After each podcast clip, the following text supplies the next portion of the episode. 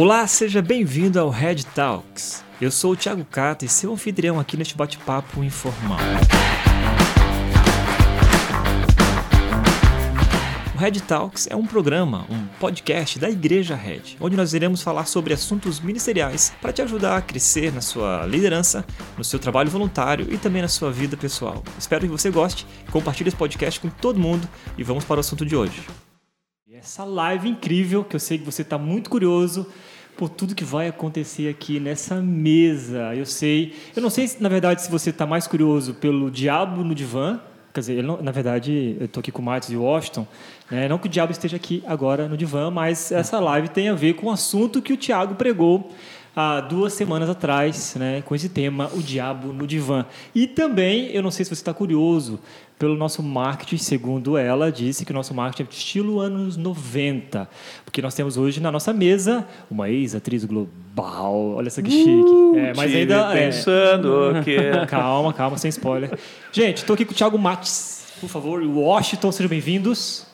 Fala, Daqui galera. A pouco eu apresento Compartilhe o link aí com todo mundo, chama os teus amigos, que a live vai ser incrível. É isso aí, bombástica. E também com uma pessoa muito especial, antes da outra pessoa especial, porque são duas pessoas especiais, na verdade.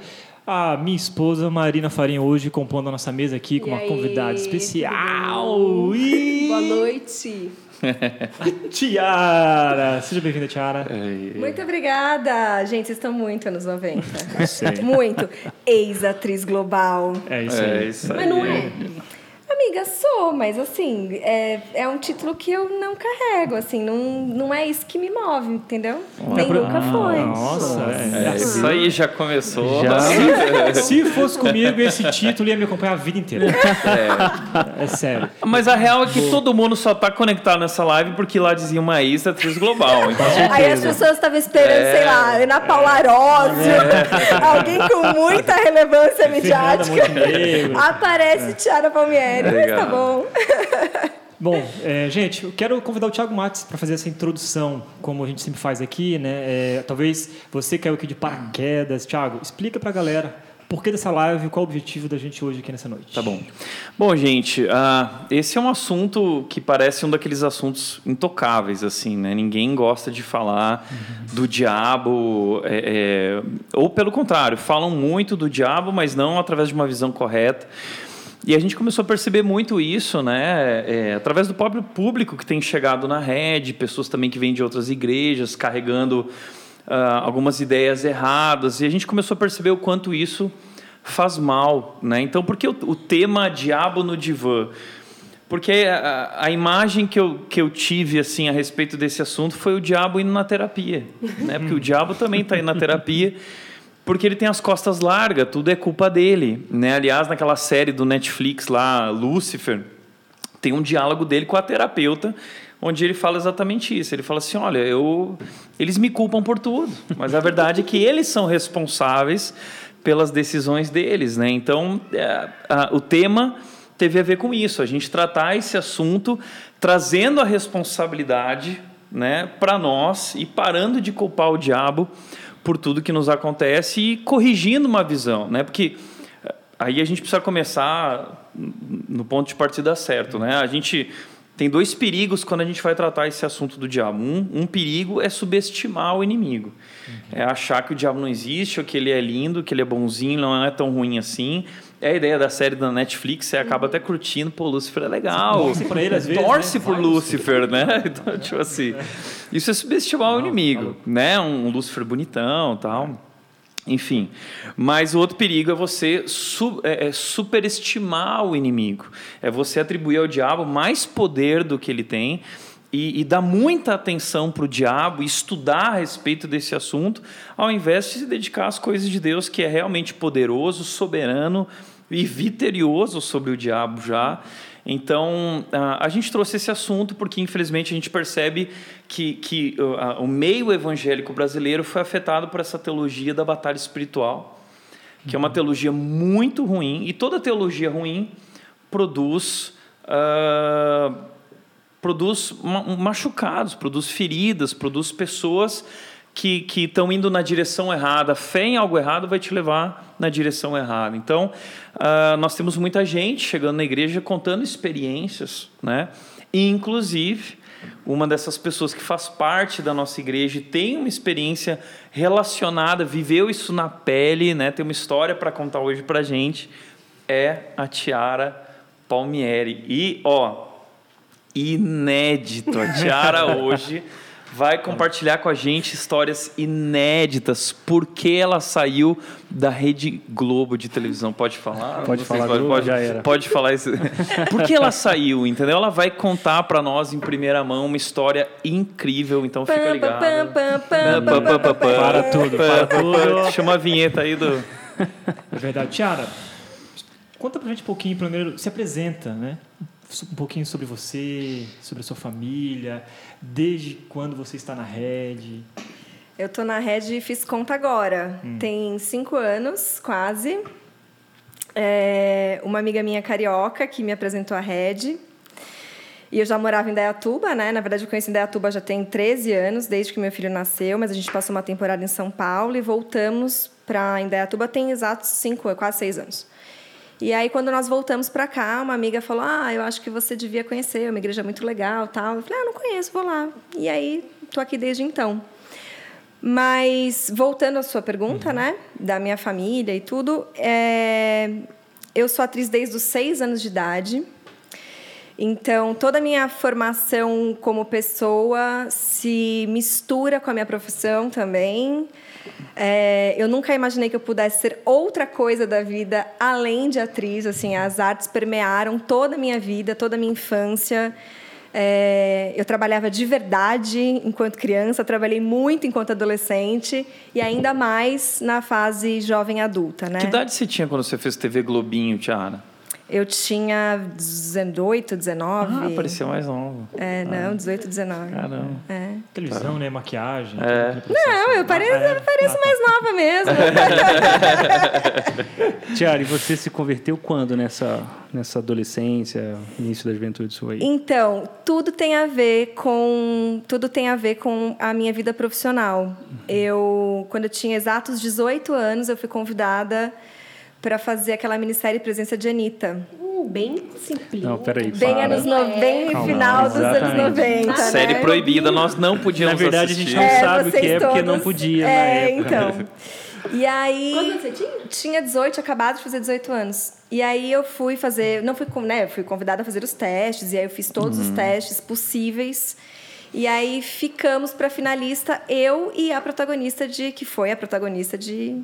de é presença de Anitta. E aí, é, nós somos Lisboa. chamadas. Não, não. Isso, na Lisboa, Mel uma, Lisboa. grande atriz.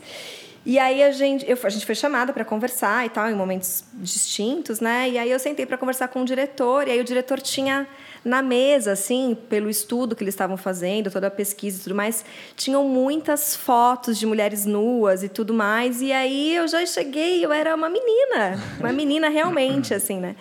Aí eu cheguei, aquilo já me assustou, mas eu, eu era muito, sempre fui muito profissional, muito. Meu primeiro beijo foi na televisão. Toda a minha vida se mistura, né? E aí ele pegou e falou: como que é para você o nu? Aí eu falei, não sei, nunca fiquei numa na frente de ninguém. Aí, e foi uma conversa super leve, eu fui muito realista com ele, né, e tal. E aí, depois de um tempo dessa, né, a gente estava tendo essa conversa, ele falou: Mas para você vai funcionar? Eu falei: Eu acho que não. Eu acho que eu não vou ser a atriz que você precisa que eu seja, porque isso vai impactar a minha vida de uma forma que talvez eu não esteja preparada. E passou. Eles me deram outro personagem para essa minissérie que acabou não sendo cumprido. Então eu fiquei de fora da escalação. Eu trabalhava com meu professor de teatro, já eu era assistente do meu professor de teatro na época, ele ficou louco, ele é falecido, faleceu há pouco tempo até, cara incrível, um gênio mesmo. E ele falava: Como assim? Você perdeu a oportunidade da sua vida? Uhum. Eu falei: Não. Não, eu, essa não seria a oportunidade da minha vida, uhum, porque eu não faria o, me, o, meu uhum, melhor. Uhum. E quando a gente não está pronto para fazer alguma coisa, a gente tem que dar dez passos para trás e está tudo bem. Só que nesse processo, a minha mãe já era, né, a minha mãe é, é, já conheceu, conheceu Jesus há muitos anos, acho que 25 anos talvez, e ela já era convertida nessa época. E era de uma igreja neopentecostal e eu achava o ó, porque eu achava tudo aquilo uma papagaiada. E aí ela falou: "Não, vamos comigo na igreja, né, e tal". E eu fui porque eu estava muito desesperada, porque é, era o momento da minha vida e eu estava dizendo não para aquele momento, né? E aí eu entrei naquela igreja e conversando com Deus, eu falei: "Deus, se for, se for essa sua vontade mesmo, né? Se mostre a mim. Eu quero muito que você se mostre a mim de alguma maneira. E eu quero que você, enfim, fale comigo através dessa experiência toda, porque eu realmente não estava preparada nem para dizer sim, mas eu também não estava preparada para dizer não. E aí passaram-se algumas semanas só. Eu ia muito ao Rio já para fazer testes recorrentes. Vida de ator é muito sacrificante. E aí eu estava na fila do check-in para para numa dessas minhas viagens para o Rio. Tinha um casal na minha frente lendo a Bíblia. Eles estavam com uma prancha de surf e tal. E aí tinha uma criança junto com eles. E eles estavam falando sobre Jesus de uma maneira muito bonita. E eu falei, nossa, gente, que coisa mais linda, acho que eu quero isso para mim. E eu ouvi, e eles foram para outro lugar e eu embarquei e fui para o Rio. Enfim, e aí algum tempo depois eu tinha uns amigos da faculdade que me chamaram para ir numa igreja neopentecostal também e tal, mas eu fui, tava em alta, era uma igreja super jovem, moderna, diferentona, tal, e eu fui. E quando eu cheguei lá, os preletores que estavam lá pregando eram esses, essas pessoas que estavam na minha frente no aeroporto. Uau, que legal. E aí aquilo para mim foi como um sinal de Deus, assim, né? Eu falei, ah, eu acho que é aqui que eu tenho que ficar. E aí eu me converti, eu tinha 18, 19 Poxa, anos. que legal. E pouco tempo depois eu realmente fui contratada para trabalhar na TV Globo. Eu fiquei lá alguns anos, fazendo muitas coisas legais. Inclusive, temos Boa. uma coisa muito legal para mostrar para todo mundo aí, Felipe. Exatamente, Está na produção. agora, né? Ô, posso colocar aqui, ô, minha produção? Olha lá na TV, eu separei para vocês também. Olha só. Poderem olhar. Olha aqui. Vamos lá. Aí Olha sim, lá. hein? Vou soltar, hein?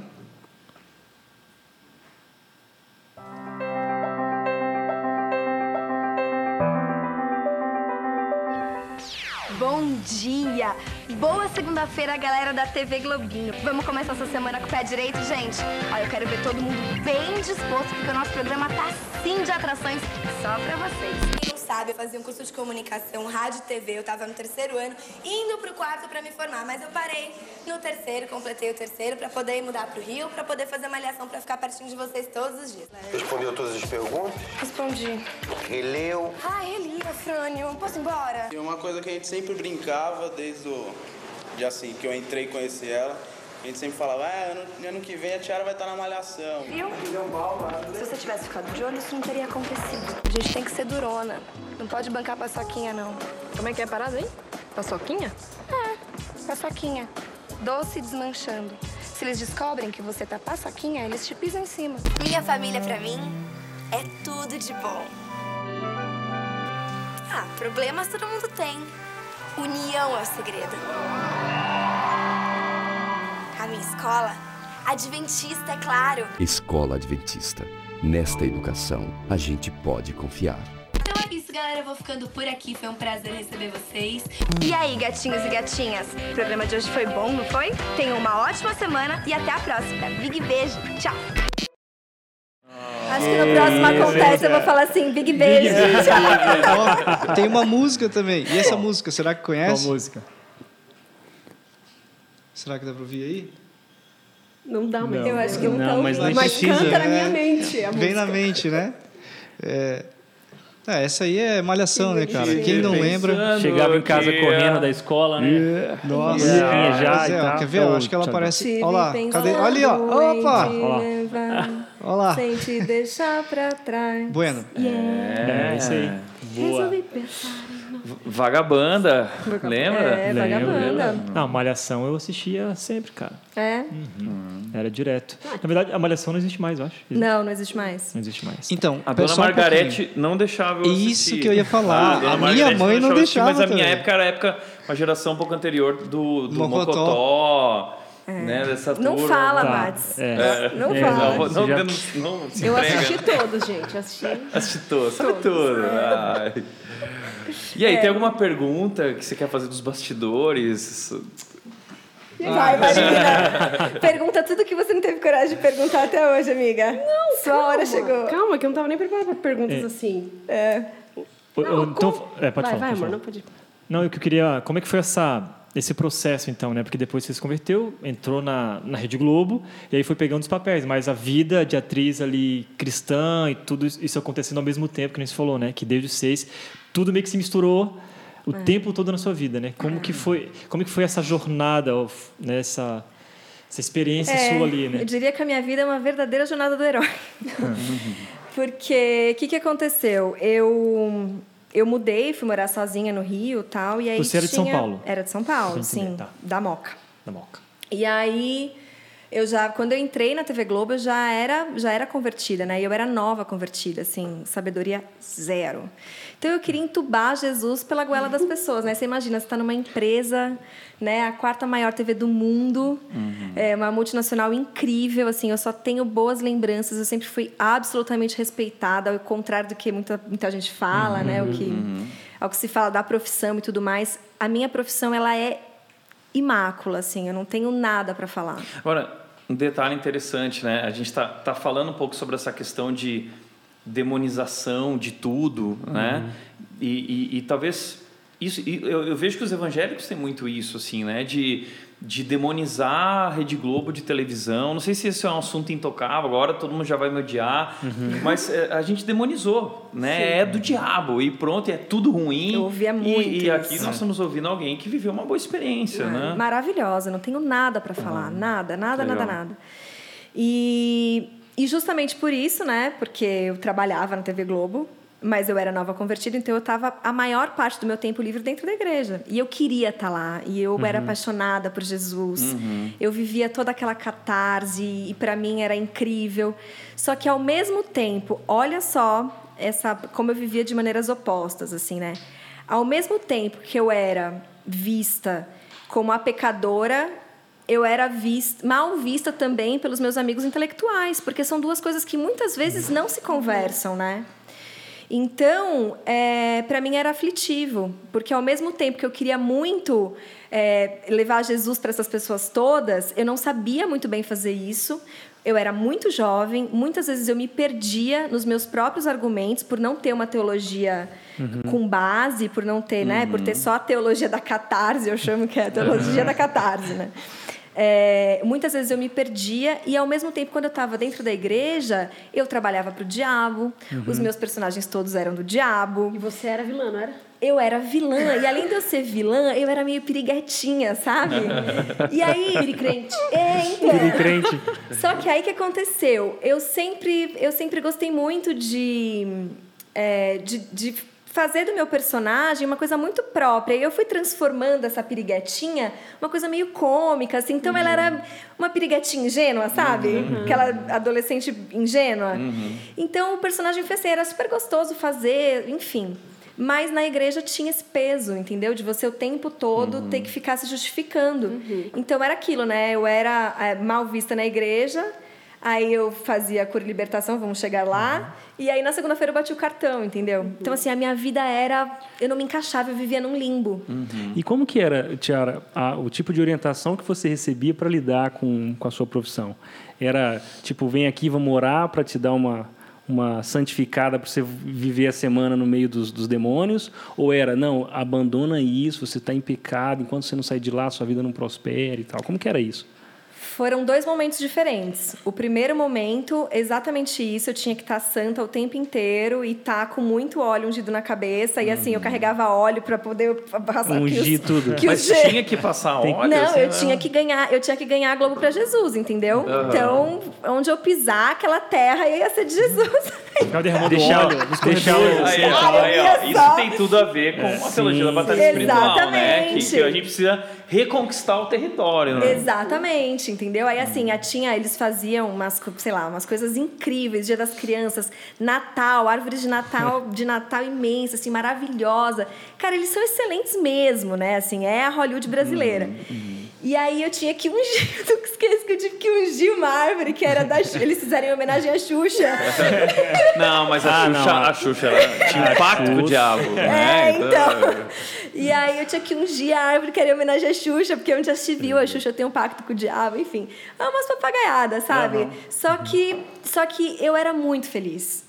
Eu era muito feliz naquele ambiente porque eu me sentia, eu achava que eu ia salvar realmente o mundo. Eu falava, essa é a minha oportunidade de poder levar Jesus para as pessoas, entendeu? Uhum. E que era- oportunidade, né? Exatamente, Que porque assim, eu- oportunidade. a gente está falando do começo dos anos 2000, não existia rede social, não tinha nada. Então, Não. onde que eu falava? Eu falava em matérias, eu Uhum. falava e tinha, eu tinha, eu tinha muito alcance, né? Assim, Uhum. os jovens que faziam malhação tinham muito alcance. É mais ou menos como as blogueiras que são blogueiras Isso. adolescentes, jovens de hoje, né, que atingem É. milhares e milhares de pessoas. Então, eu via naquela oportunidade uma oportunidade realmente para salvar o mundo. Entendeu? E, e era uma posição de influência, né? Total. Assim, porque Total. você era uma, era uma jovem influenciando adolescentes que assistiam você na TV. TV Exatamente. Globinho, Malhação, qualquer outra, outro lugar que as pessoas ficavam lá na televisão, né? Eu quero Uhum. ser como ela. Exatamente. Então essa era talvez essa tua expectativa, assim, né? Exatamente. Mas você chegou a Exatamente. sofrer algum tipo de preconceito? Você era conhecida como uma crente? Total, total. Gente, eu lembro uma vez. Ai, meu Deus. Você abraçava as pessoas e ungia o cabelo delas assim? Não, isso não, Sabe? amigo. Você deixava Não, um folhetinho escondido na gaveta de alguém, Não, isso assim? não, mas eu fazia questão de orar com todos os meus amigos. Tem vários que se converteram, viu? Vou Tá, contar depois. legal. Que- Conta alguns, conta alguns. É. Cite não nome. Não, não Não. nomes, né? Mas assim, tiveram muitos assim, e todos eles, na sua totalidade, aqueles que conviveram comigo em algum momento, de certo ouviram falar de Jesus, né? Então, assim, a, a minha função lá realmente. é, acho que eu combati o bom combate, sabe? Enquanto eu Legal. estava lá, eu fiz do- tentei fazer do jeito certo. É, mas qual que foi a sua pergunta mesmo? Eu nem Esqueci. sei, cara. Eu acho assim, não. Nossa, esqueci. E aí, Não, se você um dia abraçava? Ah, Ah, é, não, não. essa aí então, é. aí ia contar um caos, né? Ah. Lembrei aqui agora. É, e aí tem vários causos, né? O que eu posso contar é que uma vez a gente foi para um aniversário de, um, de uma amiga nossa, foi uma festa fantasia, e aí todo mundo tava muito incrível, era meio nos 70, assim, foi uma festa demais, incrível, incrível, incrível. Pesquisa no Google e Felipe. É. E uma coisa, assim, eu nunca deixei de fazer as coisas, tá, gente? Nunca deixei, assim. Então, isso era um problema pra igreja também. Porque tinha festa, eu ia. Cara, não importa se as pessoas vão usar drogas, se as pessoas não vão usar droga. Eu, eram os meus amigos, era também parte da minha família, entendeu? Então, eu nunca deixei de fazer as coisas. Adolescentes, cuidado onde vocês É, então. Tira os adolescentes da sala. Pergunte pro vocês- seu pai. não têm roteiro, vocês não têm roteiro, É. então eu posso falar o que eu quiser, hein? E aí eu ia nos lugares, eu já era uma mulher, né? Eu já tinha 20 e poucos Sim, anos, eu sim. sabia exatamente como me comportar, né? Tinha uma, sempre tive uma personalidade muito forte. Então era difícil me convencer de fazer coisa errada, aquilo que eu achava que não era certo, né? E aí a gente estava numa festa e as pessoas começou um movimento para as pessoas irem embora, tal, e eu fui ficando meio sozinha. Aí eu falei, pô, tu não vai me deixar? Aí eu saí, tava indo uma galera. Aí eu falei, pô, vocês vão embora, eu vou ficar aqui sozinha. Aí todo mundo virou pra mim e falou assim: aonde a gente vai, você não pode ir. Uau. E onde é? E onde Entendeu? Aonde É, é. eles foram, eu não sei. Só Era sei no que divã não do era diabo, lugar né? pra mim. Provavelmente, muito provavelmente. Então, assim, é, é um caos, né? Talvez eu poderia Claro. ter enxergado como um preconceito, um bullying, alguma coisa. Pelo contrário, eu fiquei tão feliz. Sim. Eu fiquei tão feliz, porque eu falei, cara, Eu sou ser persona não grata num lugar onde eu realmente não sou. Não posso ir, significa que eu tô fazendo um trabalho bem feito, entendeu? Então, assim, é, não importa onde eu, onde eu estava, não importa. O que importava era que as pessoas realmente conhe- reconheciam Jesus em mim. Que legal. Mas de uma maneira muito equivocada. Uhum. Muito equivocada. Não, e é muito legal te ouvir falando isso, porque ah, eu, eu acredito, né, gente? Hoje a gente está falando do, do diabo aqui, e, e eu acredito que com certeza, né, Tiara, uma das, das estratégias satânicas é talvez convencer a igreja que o único, talvez a, a uni- o único papel da igreja no mundo é de salvar as pessoas, de evangelizar as pessoas. Como, por exemplo, se a- é, como, como, por exemplo, uma profissão como a sua, atriz, né, que lida com as artes e tudo mais, como se essa profissão, Deus não se interessa com isso. Deus não se interessa com a arte, com a expressão, com a produção cultural nesse sentido. Ele só se interessa se a sua profissão for tirar alguém do inferno. Né, eu, eu fui jogador de futebol e também eu, eu me identifico com algumas dos seus exemplos, porque parece que nessa mentalidade, que eu vou chamar uma mentalidade eh, diabólica, ah, as profissões, como atriz, por exemplo, só tem valor para Deus se fizer com que alguém se converta. Ou se for dentro da igreja. Ou se for pra fazer teatro de É, Natal. não, ou se fizer passa. novela da Gênesis, coisa assim. tipo, É, ou se novela... fizer- Se for pra É, gente, Record. Ai, Novela- gente, novela- que poupe, vai. Não vamos entrar no mérito da O faraó, Ah, você falou o faraó na Record, ele é carioca. Ele fala assim, pô, Moisés, vou você vai tirar o povo daqui, né? Não, mas aí eu vou Record liga começar a pra falar coisas que que a ela gente não pode falar. Não, não. Pessoal, eu vou ter que censurar a live, por favor, voltemos ao foco. Exatamente. Foi mal. deixa eu só terminar esse raciocínio, porque, ah, pensando nas artes, né? Deus é um ser que se expressa, né? Ele ensina Adão a falar, foi baseado nas coisas boas que Adão viu, que de, de Deus fazer, que Adão a sua descendência, etc., também expressaram boas coisas. né? Quando Adão vê Eva, ele cita um poema, né? Então, isso é maravilhoso. Deus criou as formas de expressão. A arte é, é sagrada. Agora, se ela é feita para Deus ou para o diabo, isso é outra história. Mas eu, eu, fico, eu, fico, eu lamento o quanto que a igreja evangélica, de maneira geral, é tão dicotômica, né? Que fala assim, não, não, atriz, jogador de futebol, ou empresário, não. Se não for gospel, não serve. E não é assim, né? É, até o mundo de atriz acho que é mais pesado ainda. Porque se você é advogado num, num, é, num lugar onde não existem pessoas cristãs, não tem problema. Você é luz, é para ser luz. Mas se você é atriz na Globo, aí você já é vista com outros olhos. Né? Então, a tua profissão, ela varia... é, a, você, a tua profissão diz quem me perdi no raciocínio. Não, a tua, profissão, a tua profissão diz muito sobre a sua identidade. Isso, né? tipo Vai assim- muito de encontro com aquele episódio que a gente fez no Desabafa. Fica a dica, Olha a desabafa, propaganda. gente. Cara, não elas ia são perder danadas. essa oportunidade. É, Nosso não é? marketing é de 80, o dela é, É, do filho, futuro. 2035. Ô, Felipe, joga, joga ali, ó. É. Tipo, Jequiti, você joga, desabafa.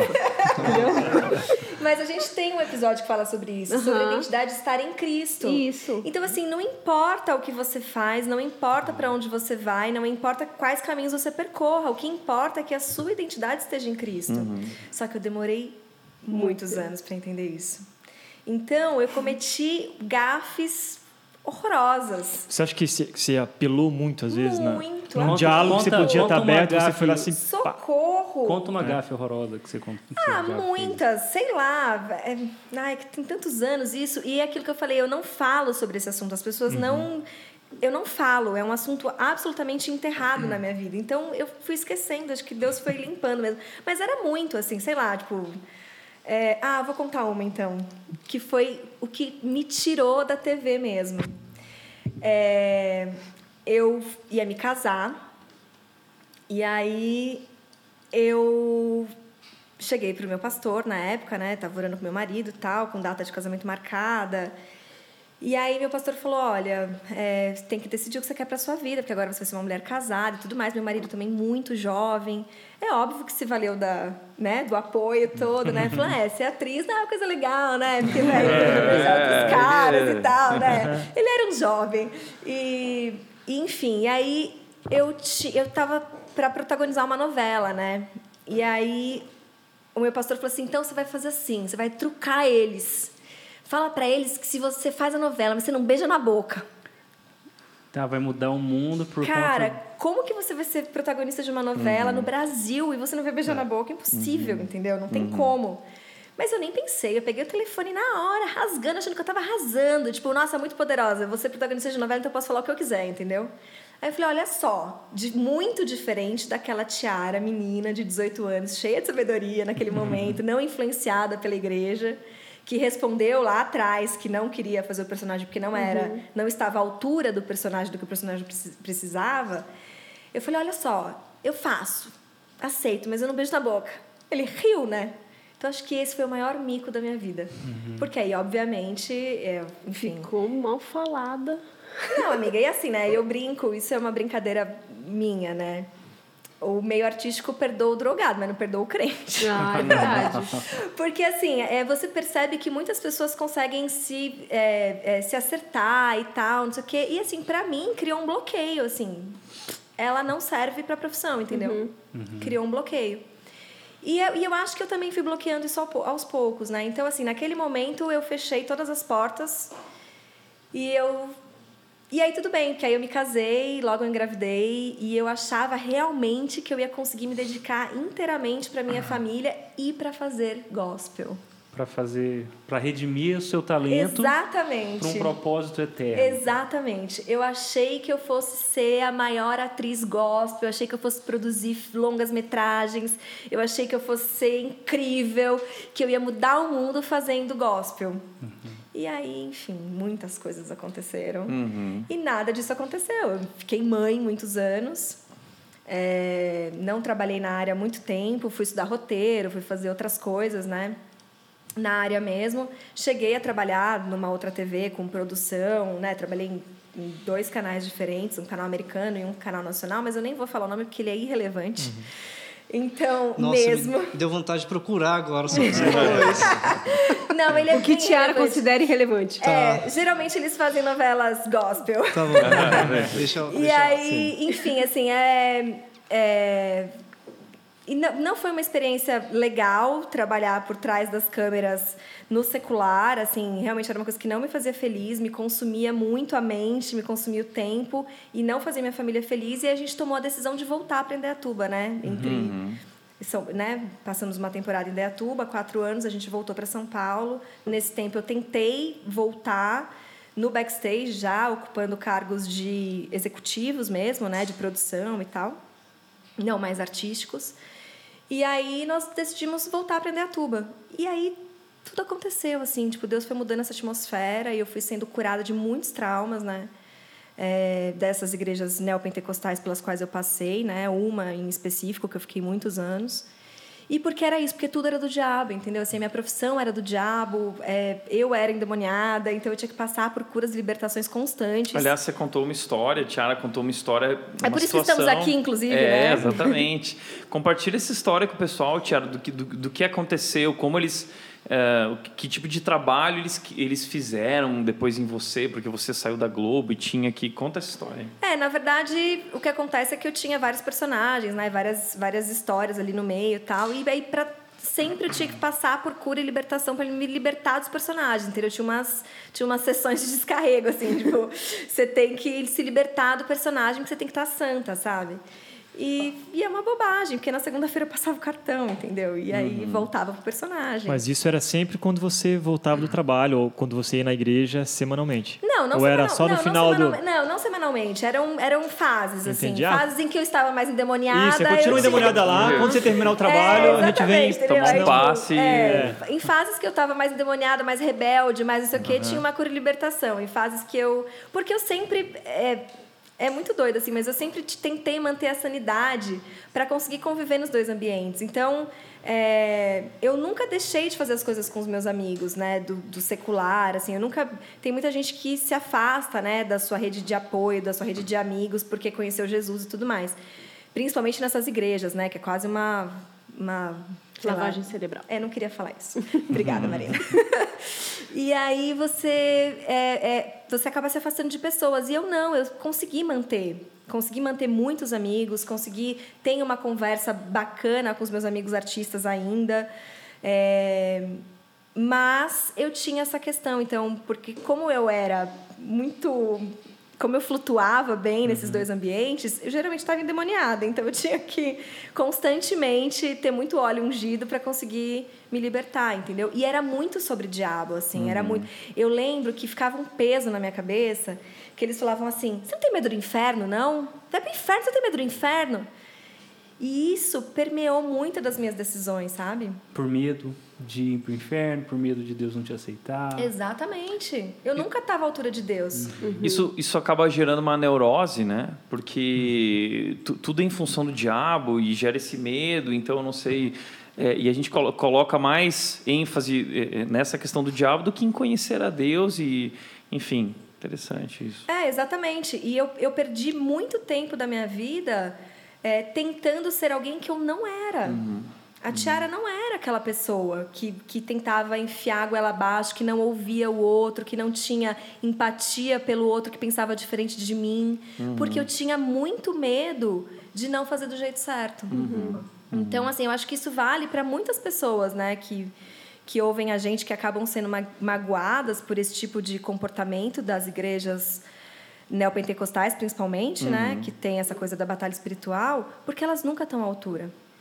Não, e isso é, é muito interessante porque ao descrever sua história, é, é, parece que você descreve mesmo uma jornada à procura de identidade, né?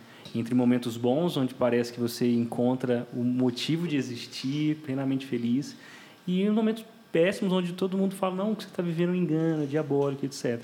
Por um lado, essa é a vida humana, né? um, coração separado de Deus que está à procura de um lugar e a profissão entra nesse, nesse script de, das possibilidades. Né? Então, uma profissão que a gente se identifica, a, o casamento, a família, talvez um resultado, enfim, um papel, talvez o ministério pastoral, né, ou alguma coisa que a gente faz dentro da igreja, sempre são as opções para que a gente encontre identidade.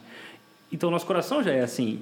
E o diabo se aproveita disso porque cultiva essa mentalidade, seja dentro ou fora da igreja, de é verdade, você precisa ser pastor para você se encontrar. Não, não, não. Sua identidade está na sua profissão. Então, quando você tiver aquele papel, quando você for a protagonista, aí a sua vida vai ser, vai fazer sentido. É. E isso vai nos, nos cegando para a verdade de que a nossa identidade só está em Cristo. Uhum.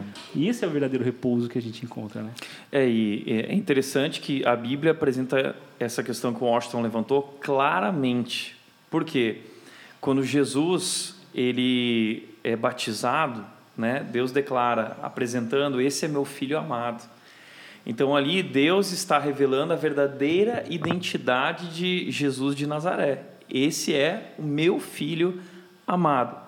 Logo depois que Deus afirma a identidade de Jesus, Jesus é levado pelo Espírito ao deserto. E onde que o diabo vem atacar? Justamente na identidade, na identidade dele. dele. Uhum. Então, talvez essa seja uma das maiores estratégias do diabo. É, é tentar afetar, mexer nessa questão de identidade. A pergunta que sempre que ele faz para Jesus é: se realmente és, uhum. então prova. Uhum. Se realmente és, então transforma esse, essas pedras em pães, uhum. ou então é, é, faça isso, ou pede uma prova para Deus, né? te, te joga daqui. Uh, então, ele está sempre mexendo nessa uhum. questão da identidade e tentando nos afastar de Deus dessa forma. E muitas é. vezes a igreja faz isso, né? É o papel do diabo nas nossas vidas. Se é. você realmente é crente, uhum. vai é. lá e converte seu amigo, vai lá e traz. Ele é obrigado a vir para a igreja, né? Uhum. E isso que vocês estão falando vai muito de encontro com a minha história, né? É... Porque quando me foi tirada a minha profissão, quando eu fiz a opção, ninguém colocou uma arma na minha cabeça, quero deixar isso bem claro. Uhum. Foi uma opção minha. Né? E depois Mas... aquela ligação do Não Beijo Mais também. Não, amiga, né? Quem vai querer? Ah, Mas é, depois da minha decisão de não mais trabalhar como atriz no secular e tudo mais, é, eu fiquei completamente sem identidade. Uhum. Eu passei anos da minha vida sem saber quem eu era. E, e eu costumo falar que o meu DNA foi alterado. Uhum. Uhum. Porque aquela pessoa vagava, sabe? Uhum. Não era uma pessoa honesta com ela mesma. Uhum. Logo, não era uma pessoa honesta com Deus, assim, e eu não conseguia mais encontrar Deus, porque depois de tudo que aconteceu na minha vida, da minha entrega e tudo mais, eu ainda fui arrancada dessa denominação por vários fatores, enfim, histórias horrorosas que aconteceram no backstage dessa igreja e tudo mais, que me levaram a não congregar mais em lugar nenhum. Uhum. Então eu passei anos da vida tentando me reconectar com Deus, tentando me redescobrir quem eu era, sem ter um apoio, sem ter um chão, sem ter uhum. nada, né? Uhum. Isso falando só da parte espiritual. Se não tivesse a minha família, eu estava arruinada, assim. Uhum. Porque eu realmente não, não, não ia ter para onde ir. Mas Deus é tão bom, tão bom, tão bom, tão misericordioso, assim, né? Tem uma música que do Morada que fala que será que se eu me esconder e ficar quietinha ele vai me encontrar? Mais ou menos assim. Uma musiquinha super bonitinha. Aí quando eu ouço essa música eu falo, cara, sou eu. Eu fiquei muito quietinha e muito, muito para dentro. Eu fui guardando todos os meus sentimentos, assim, sabe? E, e completamente sem identidade. E fui pedindo muito para Deus. Eu falei, Deus, eu queria muito uma identidade nova. Eu queria muito poder fazer diferente. Uhum. Eu queria muito poder servir a minha família de maneira plena, porque eu não conseguia ser plena, porque uhum. eu não era. Eu estava muito abandonada nos meus sentimentos, sabe? No meio dos meus sentimentos todos. E aí, Deus foi trabalhando tão devagar e a gente mudou, a gente decidiu voltar para Indaiatuba, uma decisão familiar muito acertada, muito assertiva, linda. E a gente foi como se a gente tivesse dado uma virada na nossa vida quando a gente voltou para cá de novo. E as coisas foram acontecendo e Deus foi movendo as águas e essa minha amiga que eu amo muito falou pra mim falar, conhece a Red. E não tem a ver com a Red, tá, gente? Não tem a ver com a Red. Jesus. É. Não, mas pode falar. Mas aí eu fui me abrindo e eu fui. É, e eu fui entendendo meu lugar nesse todo, sabe? Legal. E aí Deus fez uma virada na minha vida e Ele me mostrou que eu podia ser muitas coisas. Então a gente também já falou sobre isso. Porque nós somos muitas coisas.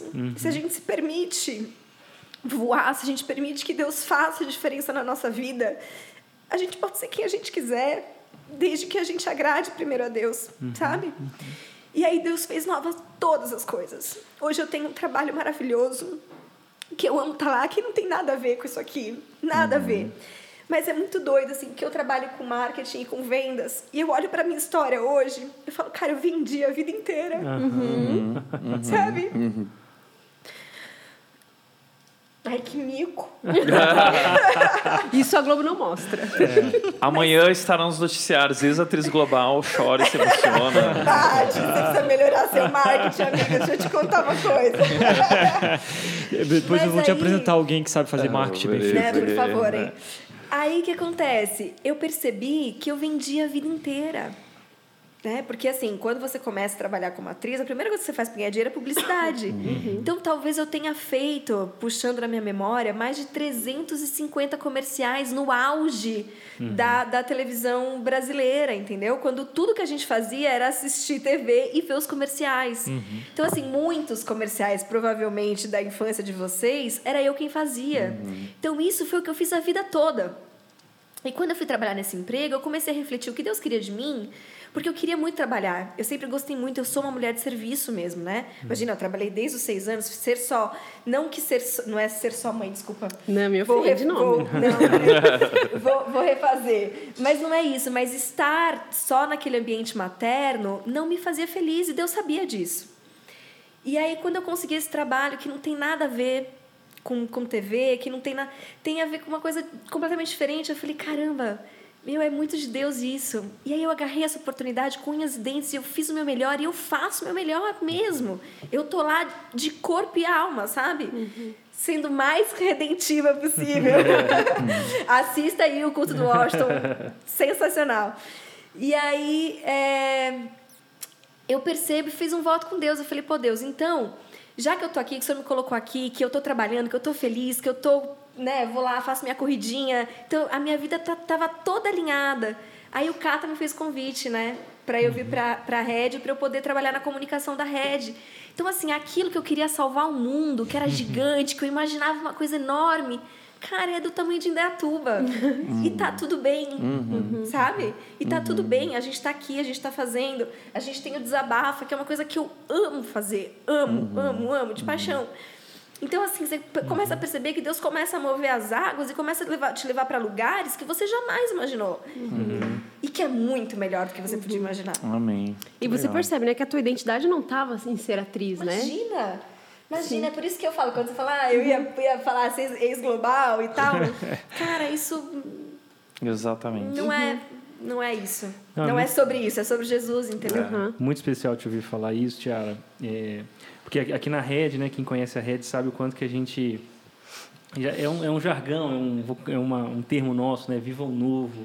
E porque nós acreditamos que, que, que Jesus, o Evangelho, é, é quem nos leva de volta para Deus. E isso é uma vida completamente nova de todas as tentativas do diabo de nos fazer acreditar que a vida estará na profissão, num, talvez num, ah, numa condição econômica, ou talvez na família, em circunstâncias, né? Tudo isso passa, tudo isso é passageiro. E eu fico pensando, né? é, recentemente nós estávamos aqui com vários pastores, né, com uma longa jornada ministerial e que estão vivendo um novo na rede. E a, a, é, muito dessa descoberta é justamente eles percebendo, a gente pode conversar sobre isso, de que a minha identidade não está no, no meu ministério pastoral. Então, essa coisa de alguém que um dia acreditou que eu sou o pastor Washington, como se ser pastor define quem é o Washington, se eu, se eu entrar nessa, se nós entrarmos nessa, e quando eu não puder pastorear mais? Uhum. E quando o meu senso de utilidade O título Ah, foi retirado, né? já não existia, a minha vida acaba com a utilidade que eu achei que eu tinha para Deus. Uhum. Mas quando a gente ouve a voz do Evangelho né, e diz, Deus, o que o Senhor está fazendo no mundo, que é um privilégio eu participar do jeito que o Senhor quer, isso é liberdade, isso é realmente destruir as obras de Satanás. né? Uhum. Que é viver uma vida de filho de Deus que funciona do jeito que Deus nos chama para funcionar e nem sempre da mesma forma, do mesmo jeito que a gente sempre pensou. Né? Isso é vida. Exatamente. Agora, infelizmente, é, isso tem muito a ver com o tema da nossa live, né? Parece que no Brasil é, persiste essa, esse entendimento errado, que é uma dicotomia ah, que existe entre a vida sagrada, né, as coisas de Deus, e, e aquilo que é profano. Né? A gente tem falado muito sobre isso aqui na Rede, esse, esse, essa falta de compreensão né, de uma cosmovisão eh, do mundo, do que significa ser um cristão no mundo, até onde o cristão pode ir, né? quem nós somos nesses ambientes diferentes, como nós nos portamos. Então, é, infelizmente, eh, parece que essa teologia da batalha espiritual acabou é, é, nivelando a conversa muito por baixo, de fato, né? Aquilo que você Fica falou. só então, a catarse, né? É. É. só uma coisa emocional, não é uma coisa. Não é, não é Exato. teologia. É, né? E aí produz um atrofiamento da fé. Então, tem muita gente, e talvez você está nessa posição, estagnado. Estagnou na fé e, e, e- e já não está mais crescendo espiritualmente, porque também vive esse paradigma de uma fé que, que depende do emocional, do sentir, do tudo isso, né? E não e não uma fé racional realmente que vem pela renovação da mente, compreendendo de fato qual é a vontade de Deus. Então, a gente precisa falar sobre isso. Tiago, eu botei na tela aí uma pergunta. Na verdade, é um comentário que a gente teve aqui na live agora, é, que tem tudo a ver agora com o que vocês estão falando, né? Tipo, já ouvi muitas vezes que não poderia ir em festas de pessoas pagãs. Crente só podia andar com crente, né? Foi um- uma contribuição é, da Jéssica Mafra. Eu acho que é justamente isso, né? Então, é, como a gente pode lidar com isso, né? Como deixar uma fé mais inteligente, né? Influenciar de É, fato a nossa vida. É. É, eu acredito que que tem a ver com a gente compreender quem nós somos, qual é a nossa identidade de fato, quais são nossos valores, nossos princípios.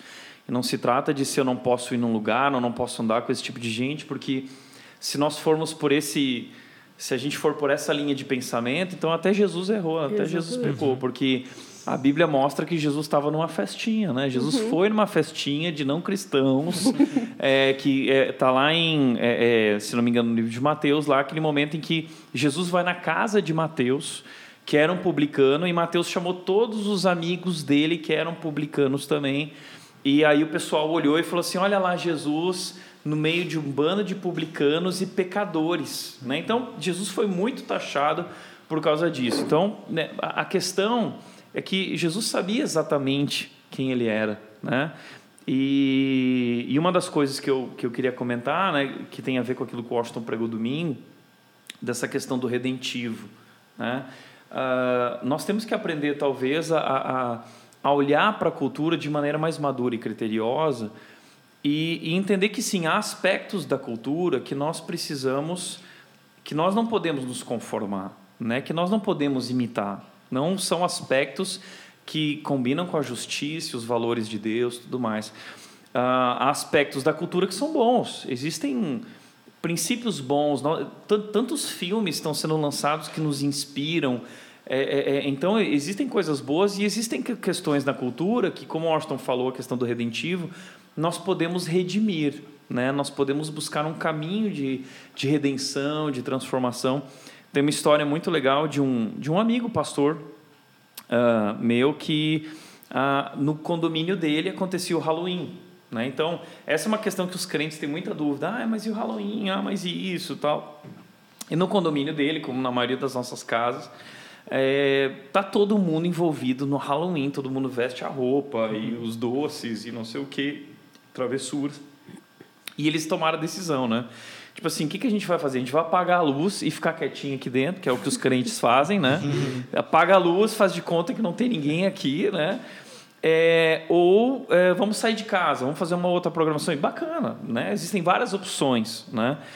Mas eu achei muito interessante a opção desse meu amigo, que é o Marcos Botelho e a Nath Botelho, e eles contaram que eles decidiram é, é, criar uma, uma, uma postura diferente. Então, quando a galera chegava, eles compartilhavam doces com uma história bíblica, se não me engano, uma mensagem bíblica, tal. Eles estavam vestidos com alguma coisa da Bíblia também. Então, eles transformaram, eles trouxeram luz para aquele momento, tal. E na vida dos filhos, aquilo foi assim uma história Uau, que legal, pai! Nós estamos aqui ressignificando né, esse momento, a festa, aproveitando para deixar uma boa mensagem, né?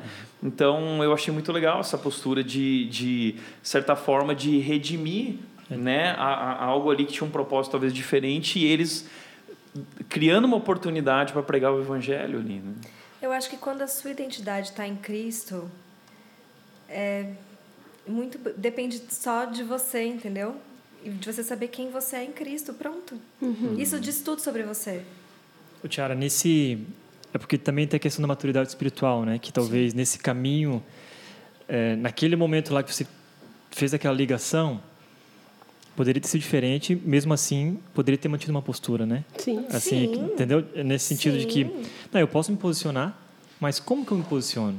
Uhum. De uma maneira inteligente, com sabedoria, né? Com equilíbrio, para que é, talvez você conseguisse influenciar ainda as pessoas que estão à sua volta, a, as pessoas que estão te vendo na TV de uma outra maneira, né? Só que meio que era assim, né? Ou é assim ou, ou não, né? Era muito e você você sentia que tinha um poder muito grande é, de influência desses líderes sobre você e ou você tinha essa liberdade de, de caminhar um pouco mais? Como é que era a tua fé nesse sentido, nesse nesse momento ali?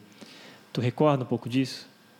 Não tinha muita liberdade, né? Assim, porque toda liberdade a liberdade que eu me dava o direito, ela era basicamente sempre a, a espreita, né? Entendi. Mas aquilo que era revelado, aquilo que era tinha que ser de acordo com, com a doutrina, os dogmas da igreja, entendeu? Então eu não podia ir contra, né? Uhum. Porque senão eu era rebelde, crente meia boca. E você não quer, né? Você quer ser ovelha você quer ir pro céu. Então, para ir pro céu, você tem que ser uma boa ovelha. Para você ser uma boa ovelha, você tem que fazer aquilo que mandam. Então é, é bem difícil, assim, mas mais uma vez, ninguém colocou Mara na minha cabeça, Sim. entendeu? Uhum. Se fosse a Tiara de hoje, seria uma outra, seria uma outra atitude completamente diferente, né? Assim, não tem nem o que. Uhum. Né? Tinha, tinha a ver com a idade, eu era muito jovem. É, E eu- maturidade, maturidade humana e também maturidade na fé mesmo, né? Eu lembro que eu, quando eu tinha lá uns vai, 16, 17 anos, eu fazia teatro e tal. E na igreja, né? Era gospel mesmo. Teatro gospel. Só que eu gostava muito de fazer e sempre essa vibe meio humorada e tal. E aí uma companhia de teatro em Florianópolis me convidou para fazer um teste, né? Só que antes do teste foi uma entrevista. Falou assim, cara, você topa tudo? Eu, topa tudo. O que seria o tudo? Topa, Depende. topa tudo. Cara, acho que Defina o é, termo. defina o termo. Mas daí foi a conversa, ela falei, cara, é, e talvez mesmo essa experiência teve, claro, né? Eu lá no teatro, lá que era é, o teatro da cidade, mas falei, cara, não, não, não vai, não, Não vai tudo. não vai ser para é. essa vida. Não vai dar, não topo tudo. E eu, eu expliquei os meus princípios, valores, mas de uma maneira mais equilibrada e madura. Mas eu tomei essa decisão como cristão, né? Já entendendo é, onde eu deveria chegar ou como eu deveria fazer as coisas, né? E aí ele falou, não, realmente, cara, então é, nem vai pro teste. E tá tudo E bem. tudo bem, exato, é, né? É, mas eu me lembrei dessa experiência assim porque realmente isso eu acho que é, quem está assistindo a gente e às vezes está sendo é, ou escravizado, não sei se é a palavra correta, né? Nessa questão do da, tudo é culpa do capeta, do diabo e às vezes falta esse equilíbrio mesmo de entender, calma, peraí, deixa eu olhar para minha vida aqui e, e tentar entender o que, que a Bíblia de fato É, Né? e, e uma das coisas que eu vejo assim, uma, uma das confusões que, que existe no meio evangélico é justamente essa questão assim de, da, de que tudo é mundano, né? E a gente acaba esquecendo que na verdade é, esse mundo pertence a Deus, foi criado por Deus e tudo que Deus fez é muito bom, né? Claro que depois do pecado ah, houve uma distorção, né? E, e esse mundo já não eh, reflete mais perfeitamente o Criador, muito pelo contrário. Mas ainda há muito no mundo que reflete o Criador e as profissões, as nossas habilidades, as nossas vocações é a maneira como Deus se expressa através de nós, né? Só que a gente acaba mundanizando tudo, usando aqueles textos, ah, porque o mundo jaz no maligno, mas a gente não para para entender o que significa o termo mundo ali. O termo mundo não significa que todos os lugares que a gente pisa pertencem ao diabo. Não, significa o sistema é, esse sistema mal que, que do mundo, né? A- a- então a gente precisa aprender a diferenciar isso e aprender a viver como um cristão em ambientes é, hostis, diferentes. É, é interessante isso, né? Porque é, a Bíblia diz isso, né? Eu não os peço que os tire do mundo, mas que eles saibam quem eles são no mundo, né? Ah, o lance de Jesus falar da igreja que vendo as suas obras possam glorificar o Pai de vocês, dizer, uau, há um grande Deus aí, né? Então, é, é, isso é uma coisa interessante. É, eu, eu gosto muito do termo ah, que alguns teólogos usam para definir os efeitos do pecado, né, que é, é, corrupção ou perversão. Né? Talvez a perversão a gente pensa em coisas mais sexuais, mas a corrupção é boa ou corrompimento. Porque o que é uma corrosão? Né? É uma estrutura que era boa, como por exemplo esse metal aqui, que à medida, por, por conta de algum fator, foi corrompida. Ah, Existem algumas estruturas na realidade humana, como talvez a arte, como a política, por exemplo, que a gente olha e talvez há tanto tempo, de certa forma, a igreja abriu mão de dialogar nesse, nesse lugar da arena pública, de fazer boa política, de pontos de vista vistas cristãos, desde a, do, do iluminismo, onde ah, o racionalismo começa a predominar na forma como o homem pensa, a igreja também dá um passo atrás em termos das artes. Né? Ah, a gente olha para essas épocas, os- a, a arte para de pintar as belezas de Deus e começa a pintar o homem. E come- então, a igreja talvez dá tanto, foi dando tantos passos para trás que hoje a gente olha para um cristão querendo, eu quero ser político, e, e aí fala assim, não, não, a política é do diabo, quem entra lá Se não corrompe, sai crente, se corrompe. Na arte também. Então, eu acho que esse papo também é, ressalta o chamado que Deus né, tem para a igreja de aprender a dialogar nesse espaço. É, é óbvio que, que isso a gente ouve, poxa, uma atriz beijando um outro homem no exercício da sua profissão. Para qualquer crente, a gente olha para isso e fala assim, e aí, né? Que questões estão envolvidas Não sei como nisso? seria. Não, e a, e a discussão é também é mais profunda, porque, assim, todos nós assistimos esses filmes. Né? A gente consome A esse gente tipo consome aquela cena.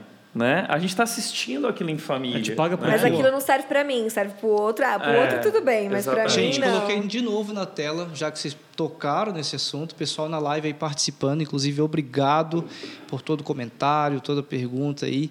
E olha só, tem uma dúvida real em relação aos atores, por exemplo. Uma mulher casada, ok fazer um papel que ela beija outros homens e participa de cenas mais quentes? E aí? Marina? E aí? Ah, e eu acho que não, gente. Ainda bem que meu marido não aceitou o papel lá do topa tudo. Topa tudo, é, Ah, e pagando bem. Pagando bem. ah, eu não sei. Na minha opinião, aí entra a questão dos valores, né? É igual eu estar dentro da política e não me corromper com o, derre... o, o- Uma a propina, mentira, uma um propina. dois. Eu acredito Mas é, mas é engraçado, porque essa é a visão de quem está de fora. Então eu vou contar um pouco da visão de quem está de dentro. É um trabalho absolutamente técnico, mas ele é sempre técnico diante da sua identidade. Entende? Porque se você tiver, se você tiver muito certo de quem você é, é, é um trabalho absolutamente respeitoso. Eu, te- eu tenho uma pergunta. Mas cada um que Eu tenho uma pergunta nada a ver, desculpa, mas as novelas gospel, elas mostram beijo? Tem beijo? não sei, nunca vi. Eu não vejo, cara.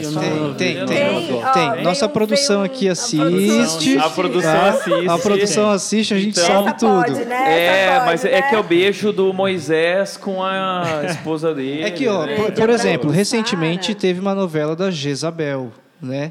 Então, por brabo, exemplo, é um tema bem difícil para não ter, de repente, esse tipo de situação acontecendo. Não, inclusive, é, s- tá bom, vou- vamos concluir com esse assunto, mas é que as próprias novelas evangélicas, os atores nem são cristãos, a maioria Sim. deles. Então, assim, então, enfim, né, é uma coisa tão bizarra e esquisita isso tudo. E a, essa questão que o Washington comentou ali também da igreja é, ter ficado para trás no tempo, né? A comunicação foi assim. Então, é, quando criaram rádio, a rádio, ah, não, não prestava, não sei o quê, blá, ficou para trás. Depois veio a televisão, a televisão era do diabo. Literalmente, então, eu conheço igrejas que pregavam literalmente a televisão é do diabo, mas vendiam DVDs e falavam para os membros falavam o seguinte, ó, você compra, coloca lá um DVD, mas fica de costas para a TV, literal. Misericórdia. Literal, essa, essa era o naipe do negócio, entendeu? Então a igreja vendia, tinha que vender, mas não podia assistir TV, porque se assistisse TV era coisa do diabo, entendeu? Então, assim, a igreja demorou para entrar na televisão. E agora, cara, quanto que, que custou, né? Pra, a gente perdeu espaço na rádio, na TV, e agora tem internet. Daí a gente às vezes fica assim, ah, o que a gente faz com a internet? Ah, não, internet é, é- é coisa do cabelo, também lá só tem coisa ruim e não sei o quê, né? A gente fica, vai ficando muito para trás nesses temas mesmo de influência das pessoas no mundo, né? Então é. É que eu acho que também tem o seguinte, minha opinião, não precisaria ter essa cena. Entendeu? É aquela questão, acho que você falou. é, a, a igreja ficou tão para trás, o- o- os cristãos não se posicionaram a ponto de falar assim: existe um padrão que tem que ser, tem que ser cumprido. Então, a novela tem que ter beijo, tem que ter a cena caliente, o, o filme tem que ter, senão não é realista. Senão não prende as pessoas também. assim. Não, eu, eu posso usar um, um exemplo aqui que eu acho que vale. É, eu tenho um filho adolescente, né? E, e aí eu sempre falo pra ele, eu falo, me incomoda demais porque eu ouço os adolescentes falando muito palavrão. E pra mim, falar palavrão significa que você tem falta de repertório, que você não tem vocabulário. Porque é tão fácil você substituir um palavrão por uma boa palavra. Pro misericórdia. Não é verdade? não, você pode. E, e- e falta vocabulário. E eu acho que falta isso. Falta, falta estofo, sabe? Das pessoas que produzem audiovisual, que produzem teatro, que produzem. Que tem que apelar Falta pro- repertório. Aham. Porque aí você Então, apela e é você bem resolve um problema, entendeu? É, isso é bem legal, porque nos faltam referências de, de o produto de uma mente cristã na novela, na arte, no filme. Que seja Exatamente. sincera, que É, não seja exato. só uma caricatura, né? E, e- e que também não seja só com o fim é, reduzido do, de evangelizar.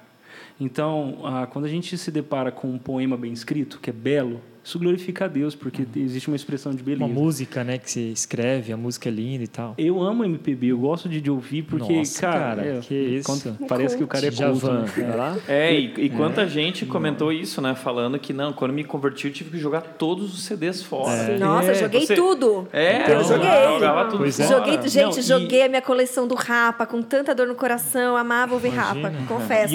joguei tudo o, fora. O, Eu gosto muito de citar fez isso. com raça negra. Raça Negra. Não, Com eu raça era. negra. Eu tinha raça negra também. Raça Negra, eu que tinha. é aquela musiquinha, aquela 90, música, Anos gostava lá. 90. Catinga lê, Catinga Mas sabe, É. eu, eu, eu era jogador, então vivia no meio do pagode. Exalta e samba. Então eu sei, por isso que eu falei do Raça Negra. Mas eu gosto de citar moleque. muito isso, assim, que ah, a gente acha que só os cristãos produzem coisas boas, né? Também é um erro. é, em Gênesis é óbvio, é a descendência de Caim que constrói instrumentos, que, que produz tecnologia, ferramentas. Os bateristas vieram daí, inclusive. Exatamente, por isso que todo, toda, todo grupo de louvor é meio, né, de Caim. os bateristas. Tô brincando. Mas, ou seja, a cultura está sendo produzida para glória, está glorificando a Deus ainda que com teor de, de, corrom- de corrompimento ou de perversão de propósito.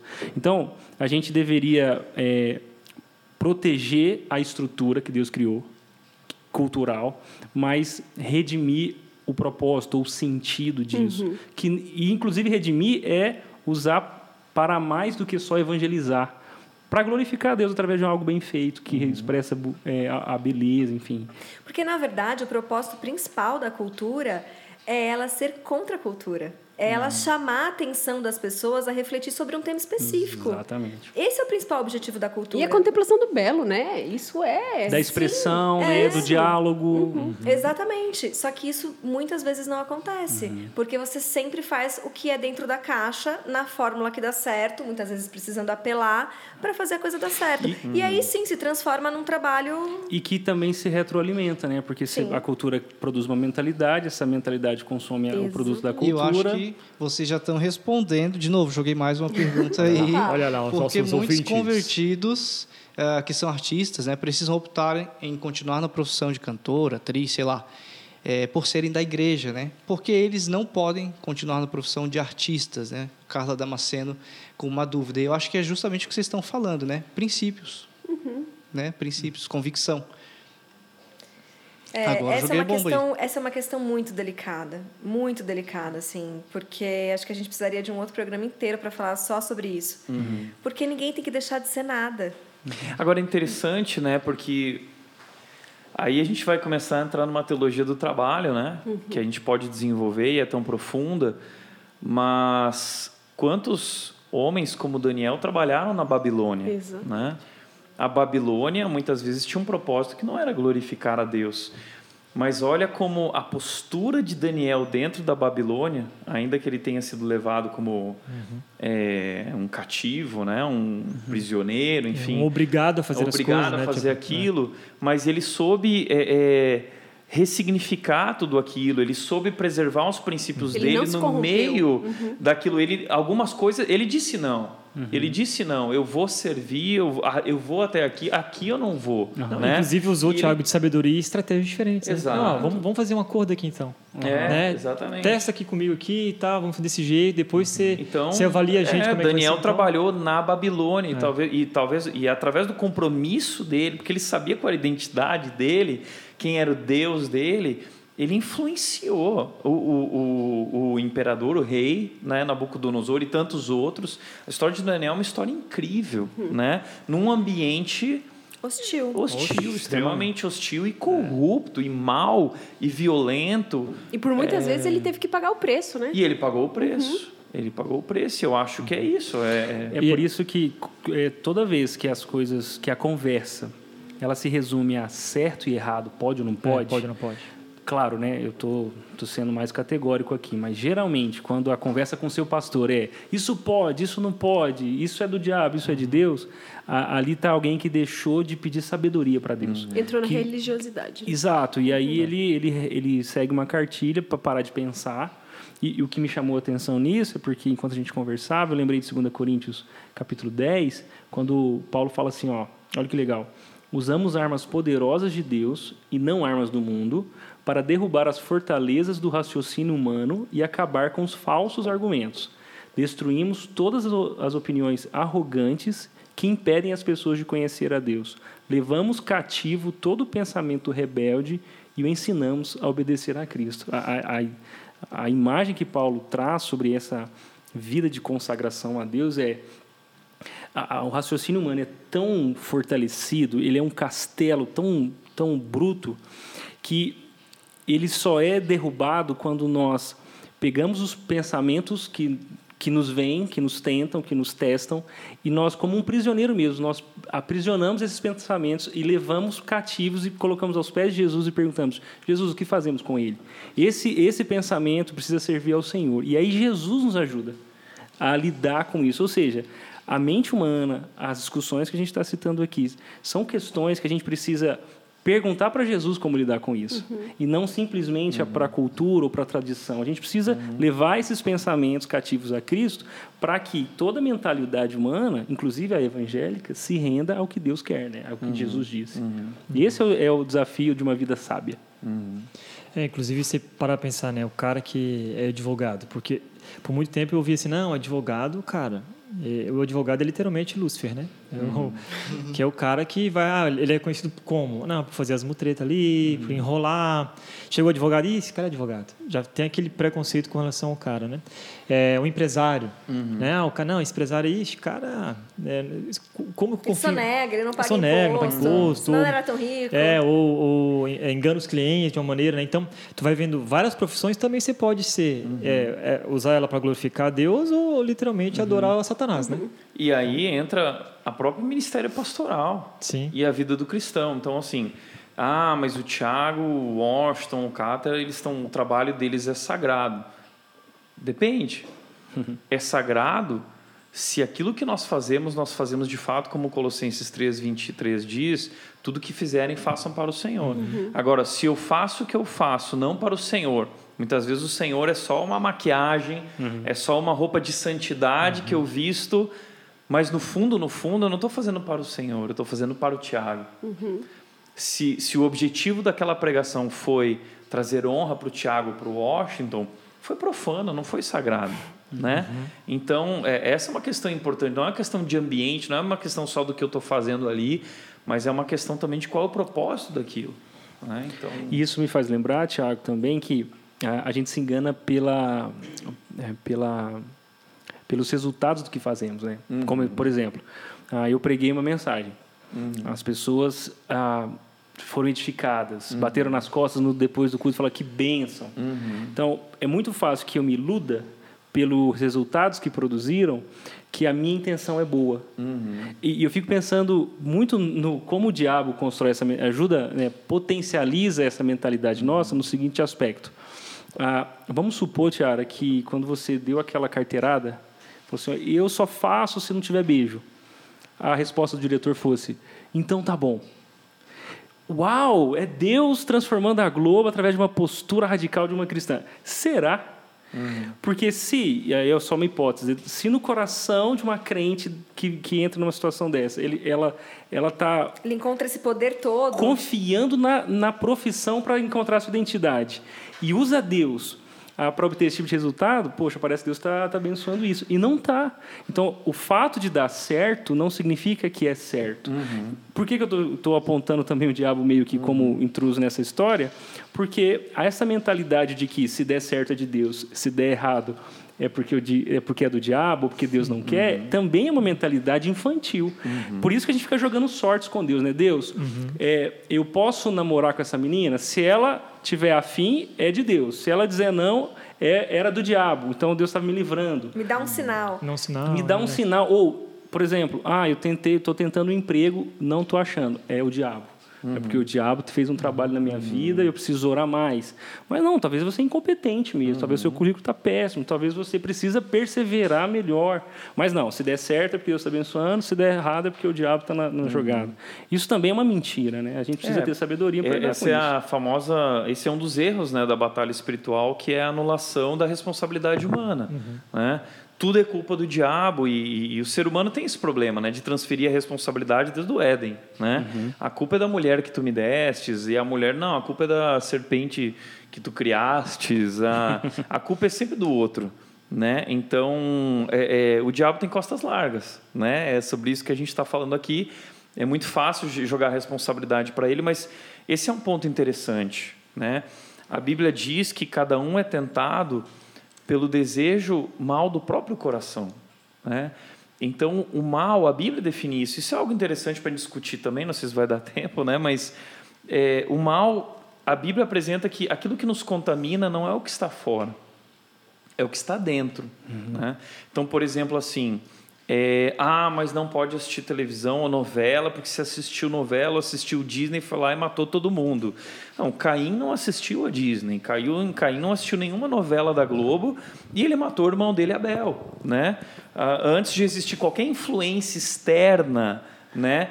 Ah, Caim matou porque o mal habita no centro do nosso coração e a Bíblia mostra isso. Então, o diabo, sim, ele conhece a nossa fraqueza e ele é o tentador, mas ceder à tentação é, é uma escolha nossa. Em última instância, é uma escolha nossa e a responsabilidade é nossa. Né? Então, ah, é claro que existem coisas que, que nos influenciam, nós temos que tomar cuidado com aquilo que a gente ouve, que a gente assiste. É claro que temos que ter esse cuidado, mas um cuidado ainda maior temos que ter de saber reconhecer que o mal habita em nós. Né? E, claro, nós somos libertos disso através de Jesus. Né? Quando o Espírito Santo vem habitar na nossa vida, né? ele nos liberta, ele nos cela, ele nos guarda até aquele dia. Agora nós estamos protegidos né? do maligno. Primeiro João vai falar muito sobre isso. Agora vocês são os filhinhos de Deus e o maligno já não tem mais poder sobre a vida de vocês. Maior é aquele que está em vocês do que aquele que está no mundo. Né? Então, a gente tem que ter essa consciência e, e que traz para nós também uma maturidade, uma coragem, uma alegria de saber que nossa vida está nas mãos desse Deus poderoso e não nas mãos do maligno. Tiago, a gente indo para o final, é, eu gosto sempre de, nas nossas lives, mostrar algo prático também para as pessoas que estão ouvindo, né? É, talvez a Tiara possa contribuir também. Tem ali Tem- atrás tem alguma frase coisa. aí? Tem. Eu joguei, cara, antes de você ir aí. Então vai. É, é, pegando esse gancho, né, que vocês estão falando aí, que sempre tem aquele discursinho assim. é, ah, mas é o mundo entrando na igreja. Ah, mas o mundo jaz no maligno, né? E aí a pessoa colocou assim, na minha antiga igreja, é, quando o grupo de jovens foi se batizar, o pastor falou que tinha que parar de jogar futebol, parar de jogar bola, porque o cristão não pode se misturar com o mundo fazendo o que eles fazem. Então, eu queria jogar um pouquinho essa. Vamos morar em Marte. esse- é, Não, na real, o cara tem que ser arrebatado, né? Morrer. Morrer. E, e eu acho que é aí que entra justamente o diabo. Eu, eu penso na cena, né? O diabo no divã chegando. Eu não aguento mais. Não é possível. É. Pra mim já chega, Ah, eu tudo também é não culpa aguento minha. mais. Eu, eu, pra mim, ó, larguei. né? É triste a gente ter que ouvir esse tipo de relato ainda, né? Ter que conversar sobre isso ainda, né? Porque, poxa, a gente está no Brasil, cara. Deus deu um presente para o Brasil que foi ser o país do futebol, né? Então faz parte da nossa cultura. E aí vem a igreja dizendo, não, ah, é melhor não jogar fu- futebol do que se, se lançar na possibilidade de, de, de ser tentado lá. O que, que vai nos sobrar? Vai sobrar o monastério, né? Porque, afinal de contas, a igreja é o, o terreno sagrado, né? Mas daqui para fora, não, é profano. Eu acho que isso, certo, é, um, é, é, é uma mentalidade diabólica. E talvez esse foi o grande problema, porque é, criou tanto um ambiente seguro somente no domingo, ou naquele dia onde todo mundo está reunido num, num espaço, que quando o cara vai na segunda-feira no trabalho, ele não sabe como lidar. Ele não sabe, cara. Vai na faculdade ou na escola, cara, como que eu faço? Que eu não estou aqui com a Tiara e o Tiago para né? Pra me proteger e tal. O cara não consegue. Eu é, vou falar um pouquinho mais de mim aqui. Eu lembro que a primeira vez que eu sentei para conversar com alguém da Rede foi com Cata. Ai, meu Deus. E eu vivi Não- uma lembro. crise. assim- É, então. e eu- Exposed. É, e aí eu tava vivendo uma crise de identidade, né? Dessas muitas que eu tive ao longo da minha vida. E aí eu conversei com o Cata e ele me ouviu. E eu falei o quanto eu quis. Ah, e isso, ele me isso eu ouviu. lembro, isso eu lembro. E ele me ouviu. E aí no final ele fez assim: Vamos orar. E Deus vai falar com você em algum momento. E foi isso. That's it. Aí eu saí daqui eu falei, cara, ele não me deu nenhum direcionamento. Que cara é esse? De onde ele veio? Não, eu queria ouvir exatamente o que eu tinha que fazer. Como assim? E aí, na sequência, teve o Summit. Ah, sim. E aí, é, enfim, eu participei do Summit e tal. E foi muito incrível, porque foi realmente um divisor de águas na minha vida, falando dessa questão profissional, né?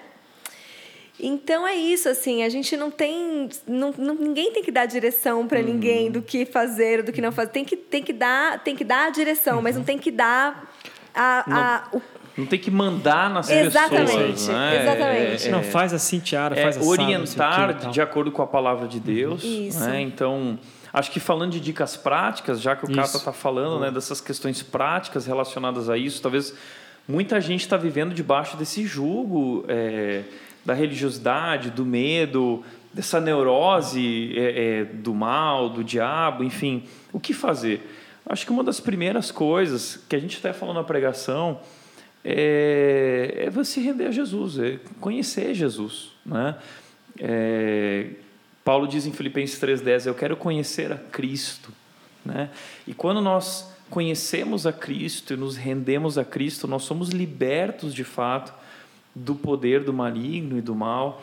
E, e nós somos convidados agora a conhecer aquele que é muito maior, aquele que é Deus de fato. Ele é Deus, o diabo é uma criatura. Né? O diabo não é o inimigo de Deus. Essa é uma confusão muito grande que a gente faz de achar que o diabo é o grande inimigo de Deus e que eles estão lutando. Não, o diabo não tem poder nenhum contra Deus. Nenhum. Né? Então, é, é até interessante né, que a consequência do pecado lá, em Gênesis 3, Deus diz assim: a descendência, da, a- a- este lhe ferirá o calcanhar.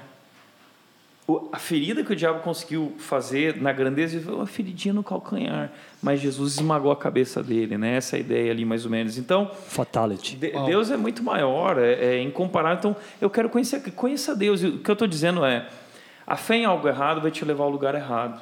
Uma teologia incorreta, uma teologia ruim, vai te levar a uma confusão e, e te levar a um atrofiamento na fé, de vida, e te afastar de Deus. Né? Então você precisa conhecer a verdade, precisa estudar a palavra, precisa conhecer a Deus. Ah, mas como eu posso conhecer a Cristo? Você pode conhecer a Cristo através da, da palavra de Jesus, ele se revela. Né? Conhecereis a verdade, a verdade vos libertará. A palavra é a verdade. Então, essa é uma das dicas práticas. né? Não, inclusive tem gente que, que acaba criando uma confusão, assim, ah, eu queria me jogar mais para Jesus, eu queria experimentar mais, não sei o quê, né? E aí, ah, quando eu converso com pessoas, eu sempre pergunto, cara, mas como que você no trabalho? Né? o quanto de Deus, cara, ali no seu trabalho, o quanto de excelente você está sendo, né, é, com a sua família, o quanto de cuidado você está tendo com seus filhos, né? Porque o mais de Deus às vezes está vinculado somente à, à aparência espiritual ou, ou a essa busca né, do poder do sobrenatural e às vezes vive esse poder sobrenatural aparentemente, mas em casa vive o inferno e outras coisas. Então eu tenho lutado muito com relação a isso com- e quando converso com as pessoas, eu falo, cara, vamos, vamos olhar para a sua vida e, e de uma maneira mais simples viver o evangelho de verdade É. na prática. Isso é uma coisa interessante, Cata, porque é muito mais fácil falar que tudo é demônio, porque o demônio você expulsa, mas o caráter você precisa tratar. É. Então, é, essa é uma das questões. É muito mais fácil falar que o problema, meu problema financeiro é culpa do diabo, do que reconhecer que o problema é que eu não, não sei controlar bem minhas finanças e eu gasto muito mais do que eu deveria. É muito mais fácil culpar o diabo por problemas do meu casamento do que reconhecer que eu estou sendo falho em várias áreas do meu casamento. Então, é, essa é uma dica prática também. A gente parar de olhar para o diabo e culpar o diabo e assumir a nossa responsabilidade e tratar nossos erros, nossas falhas, reconhecer a- a- que nós temos cedido à tentação em Eu lembrei, eu lembrei de um caso agora que eu indiquei um cara para uma vaga de emprego, isso há 10, 15 anos, 15 anos atrás, e aí ele ficou dois meses foi demitido, né? E aí o dono da empresa fala comigo, pô, Cata, você indicou o cara lá e tal, mas o que aconteceu? Não, cara, o cara dormia no estoque lá da, da empresa. E aí sempre dormia assim, eu procurava o cara, tava dormindo. Ele falou, cara, para mim é uma batalha espiritual tremenda, cara. É sério, eu luto, e, mas Satanás vence. Eu falei, mano, o cara é preguiçoso, cara. É, Vai cara. criar vergonha na cara, a preguiça rapaz. do cara é culpa do diabo agora. Né? Entendeu? Tipo assim, não, é. A gente é, usa não- como muleta, né? É, Bem aquilo que você falando, né? A culpa, a culpa é sempre do outro. E fica fácil jogar na culpa do diabo, porque ele não pode É. nem se defender É. Não, fisicamente. sou- nossa, é uma batalha espiritual. Não, na verdade, eu até confesso que a batalha espiritual é acordar cedo também. Sim. Entendeu? Pra mim. Sim. Mas eu acordo, vou trabalhar. Cada um com as suas batalhas. Porque é a né? opressão do inimigo. É a Você opressão. tenta levantar, mas a opressão, É. né? Ou às vezes o inimigo é do chefe, que eu tenho que chegar no horário, entendeu? Então- Aliás, aliás, já ouviu falar? Não, desculpa. Depois eu conto. essa. Não, cara, agora. Não, sabe esse aí, negócio que as pessoas falam? Agora a gente vai entrar num tema. Tá, ó, a gente tava- tem alguns minutos aqui. É. pra- Tá, eu tava à noite lá e de repente eu senti algo me pressionando contra a cama, não sei o que, e eu, o diabo, um vulto, não sei o que. Já ouviram falar dessas histórias assim de que a galera durante a noite se sentiu oprimida e tal? Tem um nome pra isso, né? Tem um nome pra isso. Paralisia exa- do sono? Exatamente. Na verdade, eu tenho direto isso. Exatamente. Não, Quando pera. E os, crentes, e os crentes começaram a culpar o diabo. Isso é um sistema humano.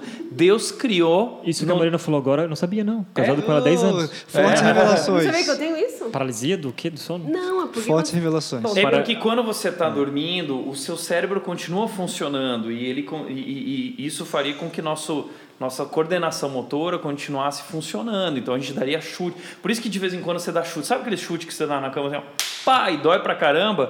Na verdade, essa paralisia aí que surge é, é, o, é um, uma- um sistema de proteção do corpo humano para que você não se machuque durante o sono enquanto estiver sonhando.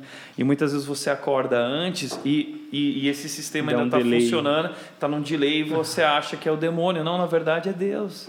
Deus te protegendo. Mas sabe uma coisa também? Eu acho que sonhos. a gente precisa é, ser prático tanto na ah, em não supervalorizar quanto também em não subestimar ah, as atitudes do diabo, né? Porque enquanto Jesus não o lança no lago do, de fogo, né, do, inferno, resolve logo com a eh, com o diabo, existe uma certa jurisdição da atuação dele.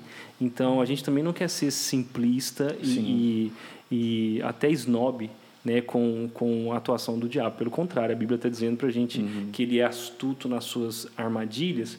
Ah, então, obviamente, né, é, desde ah, e é bom deixar algumas coisas bem claras, né? Biblicamente, é, um crente não pode ficar possesso. Isso é, é consolo para nós também. Então, geralmente, se você viu alguém possesso, você estava vendo um não cristão sendo possuído por esse espírito mal, ou não era possessão, tá? Então, se tá esquisito lá, ou é diabo, então não tem um cristão, ou- ou é um, um demônio e não tem um cristão, ou é, é demônio, quer dizer, me perdi aqui. Ou é um, se é demônio, não é cristão. Ou é um se é teatro. cristão, não é demônio. Ok? Então, se é demônio, não é Pode ser cristão. qualquer outra coisa. Se é cristão, não é demônio.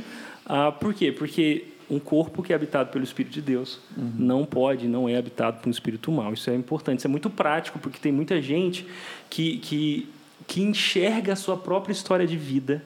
Por um dia, um espírito me pegou, um- eu me disseram que eu sou de- demoniado, ah, ou eu tenho medo de ficar. Por, por todo um, um background assim de família, de igreja. Então, se você é um crente em Jesus, tanto que é no, no, no ato de, de expulsar um demônio, o que, que a gente faz? né? A gente repreende em nome de Jesus e prega o evangelho para essa pessoa. Então, isso é bom. Outra coisa também que é importante é que se a gente não deve desprezar a astúcia, a astúcia, a astúcia do, do inimigo, é, significa que, por exemplo, você não pode consumir arte de maneira ingênua. Você está lá assistindo a Casa de Papel ou está rodando a Netflix, sei lá o que, o que for, a cultura não é ingênua. Existe, é, eu costumo dizer que isso na rede, por exemplo, filme de criança não é feito por crianças. Existe ah, um Ah, pressuposto... vai falar mal do Rei Leão agora. É, Vai falar mal do Rei Leão. Inclusive tem as Disney. mensagens subliminares Olha também, né? tá Não, tem não. Muitas. As mensagens subliminares. Mas por quê? Porque, poxa, quem está fazendo filme, quem está escrevendo roteiro, quem está, através da arte, gerando esse tipo de sentimento e ideia, é alguém extremamente preparado para isso, que pensou para fazer isso. E, vo- e aí a gente senta com a pipoca, com a família, desliga o senso crítico e consome como se não É, e lá na houvesse não. Exato. E consome como se aquilo fosse algo neutro. E não é. Então, é muito mais fácil né, para o diabo ah, influenciar a cultura através de tudo que a cultura pode produzir e nos ensinar que não tem nada a ver, né? E, no final das contas, mobilizar até nós mesmos cristãos através dessa atitude, essa atitude acrítica nossa, né? Inclusive, então, eu né, acho que a gente tem que lembrar, levar para esse lado também. Eu né? acho que e é muito mais nessa é, ação que o diabo faz do que qualquer outra coisa. Porque se manifestar, expulsa, acabou, foi E embora. resolve, né? Resolve. Agora, através da política, através Todo da cultura... dia um todo dia pouquinho. Moldar o pouquinho. Meu, caráter, né? Os qual, é o, princípios. qual é a melhor estratégia de Satanás, se não essa, né? De É, e- influenciar em todas as áreas Sim. que nós E, temos. e Efésios capítulo 6, quando ele nos chama para batalha, ele não nos chama para atacar o diabo ou para pisar no inimigo e para conquistar o território, ele nos chama para resistir. Né? Resistam, porque assim como ele atuou na vida de Jó, ele atuou na tentação de Jesus, ele está ali, né? mexendo nessa questão da nossa identidade, semeando mentiras no nosso coração, semeando mentiras na cultura. Né? É, e sem dúvida ele, e- e- e- existe um sistema mundano no mundo que está presente em todos os canais é, de comunicação, né? Então nós nós precisamos aprender a ter uma mente criteriosa. Assistir não quer dizer que a gente não possa assistir televisão, mas nós temos que ter uma mente criteriosa com relação àquilo que nós estamos assistindo, o que vamos assistir e o que não vamos assistir. E mais, a gente tem que se fortalecer para começar a fazer cultura boa. Exatamente. Isso é um fato, Exatamente. porque enquanto a gente a também... gente tem que começar a propor também algo. Também né? acho, também É, acho. inclusive, é isso que eu falo, a gente, para as mulheres, tem um desabafo, a gente faz. A gente, em vez de ficar falando que não faça, não sei o que, a gente criou né, Exatamente. é um, um programa. É, Red Kids, para quem não assistiu, cara, a gente está propondo lá, tem um material muito bom para criança, que não adianta também reclamar, né? Red, Ah, que. Netflix, não sei o Aí, quê. ó, o canal da Red YouTube tem e muito tal. conteúdo aí. Então, é, eu acho que. Só que assim, fazer coisa boa mesmo. Porque aí o cara. É, mundo é uma aí outra história, né? né? Ah, faz de qualquer jeito também, coloca ali. Criança não. Ah, porque é crente, tem que ser vai ser mesmo que, Não, que não importa, dá. né? Não então dá fazer fazer algo com excelência. Exato. Por que, que a gente também não começa a produzir material para o Netflix, né? Que é uma plataforma que E eles ainda não entenderam a, a, a no, nem só a nossa necessidade, mas a nossa grandiosidade. Porque a gente cons- continua consumindo o que tem no cardápio à disposição. Então, assim, é muito da nossa, é, vai muito do que a gente também mostra como resultado, porque hoje em dia tudo é métrica. Os caras reconhecem as métricas muito antes da gente consumir. E se a gente continua consumindo, os números vão aumentando, eles falam: ah, então agora o pessoal só quer saber de ficção científica, então vamos produzir ficção científica neles. Ah, agora o pessoal só quer produtos de violência, então vamos fazer suspense. Agora. Então, assim, se a gente parar de consumir isso e consumir conteúdo. Toda vez que eu vejo, eu entro no Netflix, por exemplo, que eu vejo lá que no top 10 tem algum produto para família em primeiro lugar, eu falo, yes! Arroz.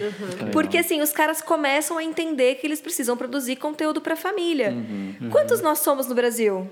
Cara, nós somos a maioria. Se todo mundo começar a, a consumir produto para a família, eles vão entender que eles precisam produzir conteúdo para a família.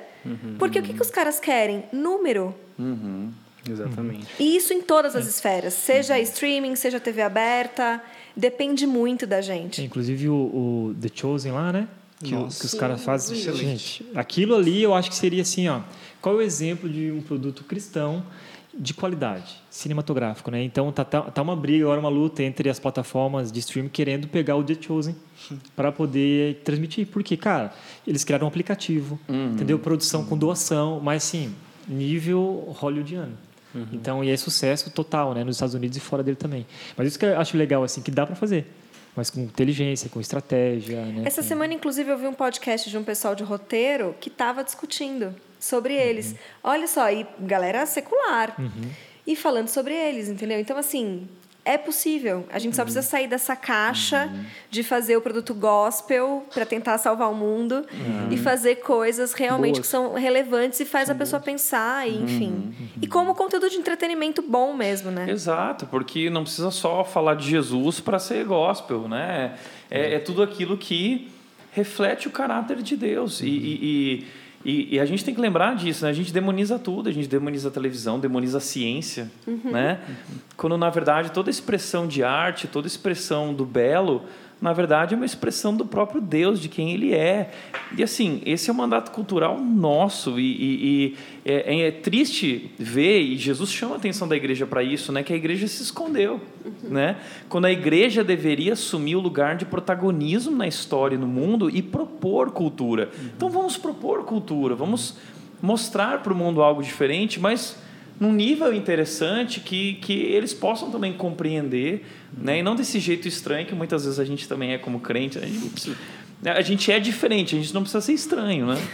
É, uma- um exemplo, assim, até fora um pouco da arte, mas do mundo político, ah, quem tem curiosidade de, de, faz- de- de mergulhar no que a gente está falando, Abraham, Abraham Kuyper, por exemplo, foi um dos principais nomes ah, ah, da política holandesa, ele foi primeiro-ministro na Holanda, e, e estudando o que ele fez, o cara era jornalista, então ele, tinha um- ele criou um jornal, não para ter versículo na manchete, mas para para falar sobre as causas da Holanda, para propor ah, ah, boas matérias, para propor discussões.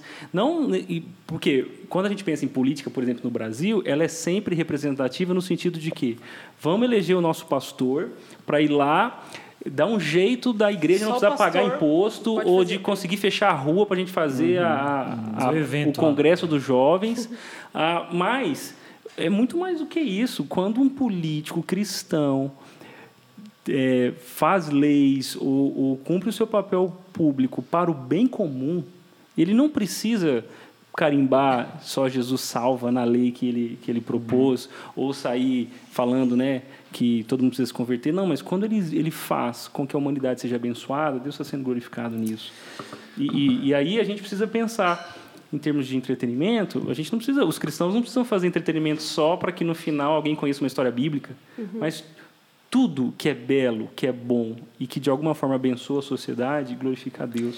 Isso é, É. muito especial. E uma coisa que eu quero falar que é, eu acho que é muito importante, é uma, é uma história, uma experiência que eu vivi há cerca de uns 12 anos atrás. É, hoje a gente conhece no Brasil a Marcha para Jesus, né, que, que é uma implicação da teologia da batalha espiritual, de que é, é, existem espíritos territoriais e a demonização das estruturas, por isso a gente precisa pisar no terreno e conquistar os territórios. E aí a Marcha para Jesus vai declarando, declarando e vai conquistando. Por isso muitas cidades têm lá Jesus Cristo Senhor de Sorocaba, Jesus Cristo Senhor de Tu. É, é, são, são, essa é a confissão positiva, né, de nós vamos conquistar, declarando, pisando, conquistando o território. E eu lembro que há 12 anos atrás eu participei de uma reunião ah, de pastores de uma cidade próxima aqui, na verdade, Vinhedo, e todos os pastores evangélicos estavam lá para discutir a marcha para Jesus daquele ano.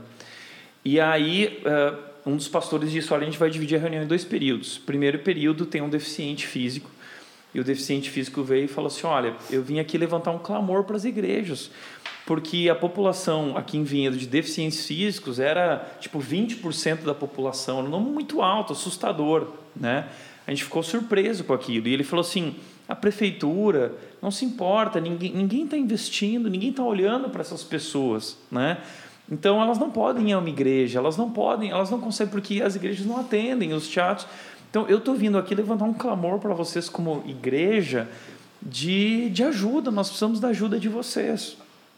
Aí o pastor disse assim: Ok, vamos orar por você, vamos ficar de pé. Ó oh, Senhor, abençoe os deficientes, os deficientes, que o Senhor levante, não sei o que, amém. Muito obrigado, querido irmão, pode ir embora.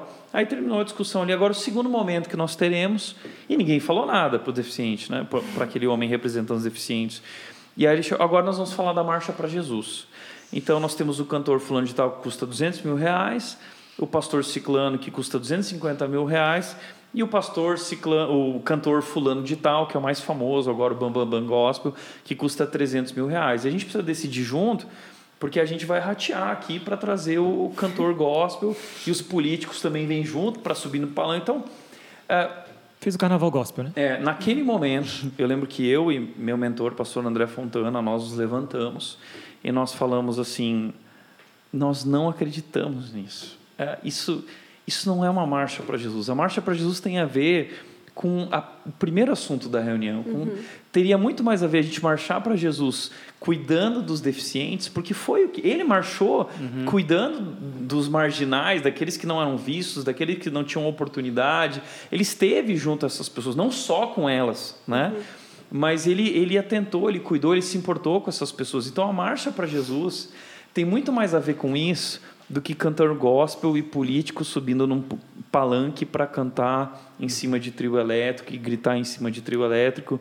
Então, eu acho que a Marcha para Jesus é um exemplo de como nós banalizamos a missão uhum. cristã no mundo e na cidade. Assim, Marcha para Jesus é ridícula. Desculpa, cara. É, que bom, que bom depois, que tá no tema isso, né? É. Tipo, muito gente, legal. A gente ainda tá ouvindo. Muito obrigado por nos acompanhar aqui no Red Talks. depois dessa, eu tenho que encerrar essa Esse live. Desabafo, mas de verdade, né? Foi um desabafo. É, desabafo. o pessoal do Desabafa acabou de ouvir um desabafo. é, mas de verdade, precisamos encerrar a live. Foi muito bom. Obrigado, Tiara, por contar a sua história de primeira mão. Obrigado mesmo. Estamos juntos, sempre. Tá bom, sempre. Tem muito trabalho pela frente. Marina também, obrigado aí por ter nos acompanhado também. Washington, Thiago, Desabafo. E, gente, siga a gente lá nas redes sociais, né? No YouTube, Igreja Red, Twitter, no Twitter, Igreja Red, Instagram, Facebook, é, TikTok não tem, mas enfim. Tem, lógico que tem. Tem, tem, tem TikTok, Igreja Red também tem. Essa eu não sabia, galera. Alô, alô, produção. Eba. Mas, tudo bem. Nos vemos na próxima, no próximo Red Talks. E compartilha com todo mundo, vai, compartilha. Valeu a pena, né? Se você está aqui nos acompanhando até agora, você ouviu tudo isso. Ah, e além do YouTube, também todas as plataformas digitais aí de é, Spotify, Google Music, Apple Music, Amazon Music, Washington Music, tudo. Tá tudo lá. Tudo tá bom? A partir de amanhã já. A live vai ficar disponível. Então, live então, disponível, favor. isso aí. Red Talks, obrigado galera. Valeu, gente. Valeu. Valeu, galera. Uh. Valeu. Tchau. Tchau. Fui.